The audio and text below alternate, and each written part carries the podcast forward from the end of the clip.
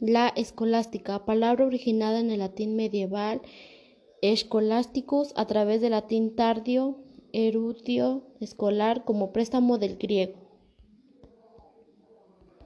La escolástica fue la corriente teológica filosófica predominante del pensamiento medieval tras la patrística de la antigüedad tardía y se basó en la coordinación entre fe y razón, que en cualquier caso siempre suponía una clara subordinación de la razón a la fe.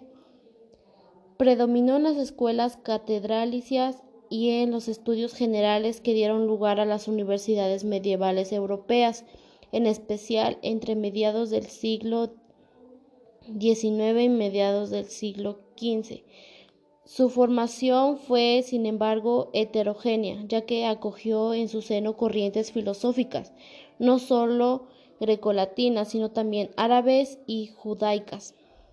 Esto incentivó en este movimiento una fundamental preocupación por consolidar grandes sistemas sin contradicción interna que asimilasen toda la tradición filosófica clásica.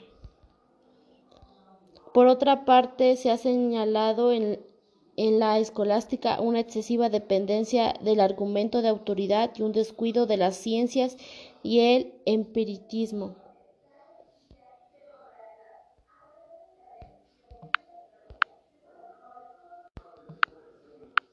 pero la escolástica también es un método de trabajo intelectual. Todo pensamiento debía someterse al principio de autoridad y la enseñanza podía limitarse en principio a la reiteración de los textos clásicos y sobre todo de la Biblia, principal fuente de conocimiento. A pesar de ello, la escolástica incentivó el razonamiento y la especulación, pues suponía adaptarse a un riguroso sistema lógico y un estructurado esquema del discurso que debía ser capaz de exponerse a las refutaciones y preparar defensas. La escolástica evolucionó en tres fases, a partir de la inicial identificación entre, entre, razón y fe, ya que para los religiosos el mismo Dios es la fuente de ambos tipos de conocimiento y la verdad es uno de sus principales atributos de forma que Dios no podía contradecirse en estos dos caminos a la verdad. Y en la última instancia, si había algún conflicto, la fe debía prevalecer siempre sobre la razón, así como la teología sobre la filosofía.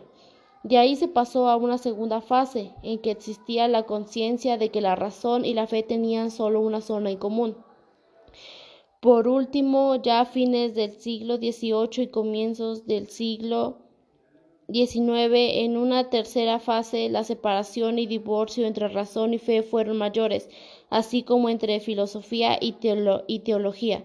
Cronológicamente pueden distinguirse fundamentalmente tres épocas. Desde el comienzo del siglo IV al final del siglo XII, la escolástica está marcada por la polémica, cuestión de, los universales que opone a los realistas encabezados por Guillermo de Champeaux, a los, a los nominalistas presentados por Roselino y a los conceptualistas guiados por Pedro Abelardo. Del siglo VII al siglo XVIII tiene lugar la entrada de Aristóteles, primero indirectamente a través de los filósofos judíos y árabes, especialmente Averroes, pero enseguida directamente traducido del griego al latín por Alberto Magno y por Guillermo de Muerbeque, secretario de Tomás de Aquino, se distingue la filosofía de la teología. La tercera abarca todo el siglo 14. Guillermo de se, se, decanta por los nominalistas y se opone al tomismo, separando y divorciando la filosofía de la teología.